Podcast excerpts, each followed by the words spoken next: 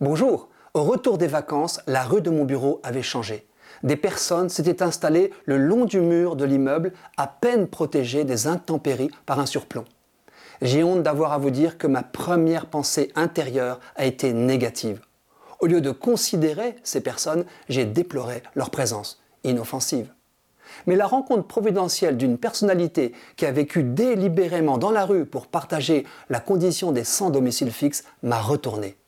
Cet homme m'a confié qu'en neuf mois de présence au pied d'un immeuble, la moitié de ses résidents ne lui avaient jamais adressé la parole. Ma conversion fut immédiate. Dès le lendemain, je suis entré en relation. Engager une conversation, c'est entrer dans un chemin à surprise. La relation s'est nouée avec un homme de mon âge, présent de façon stable, avec son sac de couchage, une bâche, quelques affaires, deux plantes vertes et une pile de livres. Je ne détaillerai pas ce que je sais désormais de la vie de mon nouvel ami, car cela lui appartient, mais je peux dire qu'il aura illuminé mon automne par son sourire, sa sagesse bienveillante et son regard positif sur le monde. Qu'il pleuve, qu'il vente, il se réjouit, en admettant que la combinaison pluie plus vent complique sa vie. Il prend soin des collègues de la rue plus en difficulté que lui, leur partage ses repas que les habitants du quartier lui apportent, désamorce les tensions. Il s'est réjoui qu'un jeune voisin d'infortune ait pu être récupéré par ses parents.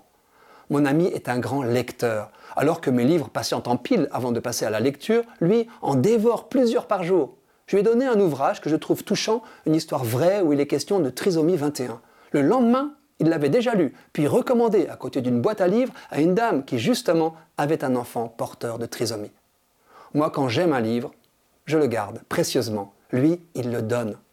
Mon ami écrit des prières touchantes. Il m'en a offertes écrites de sa main. Ce qui m'édifie le plus, c'est la façon dont il relie les habitants ou travailleurs du quartier. Auprès de lui, on se rencontre. Il fait les présentations, s'étonnant que nous ne nous connaissions pas alors que nous sommes voisins des personnes qui se croisaient sans se voir se saluent. Les chiens du quartier sont de la partie, ainsi qu'un pigeon fragilisé par une ficelle à la patte qu'il a nommé et apprivoisé. Et voilà qu'une rue impersonnelle devient un lieu de vie et de rencontre.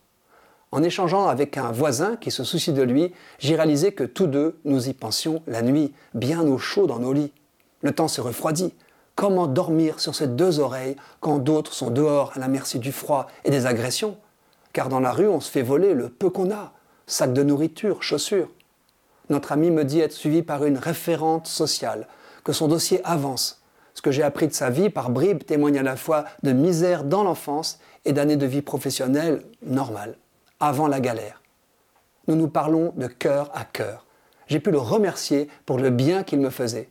Je lui ai lu cette chronique, il l'a validée. Quant à moi, je découvre qu'une présence dans la rue m'humanise bonne nouvelle.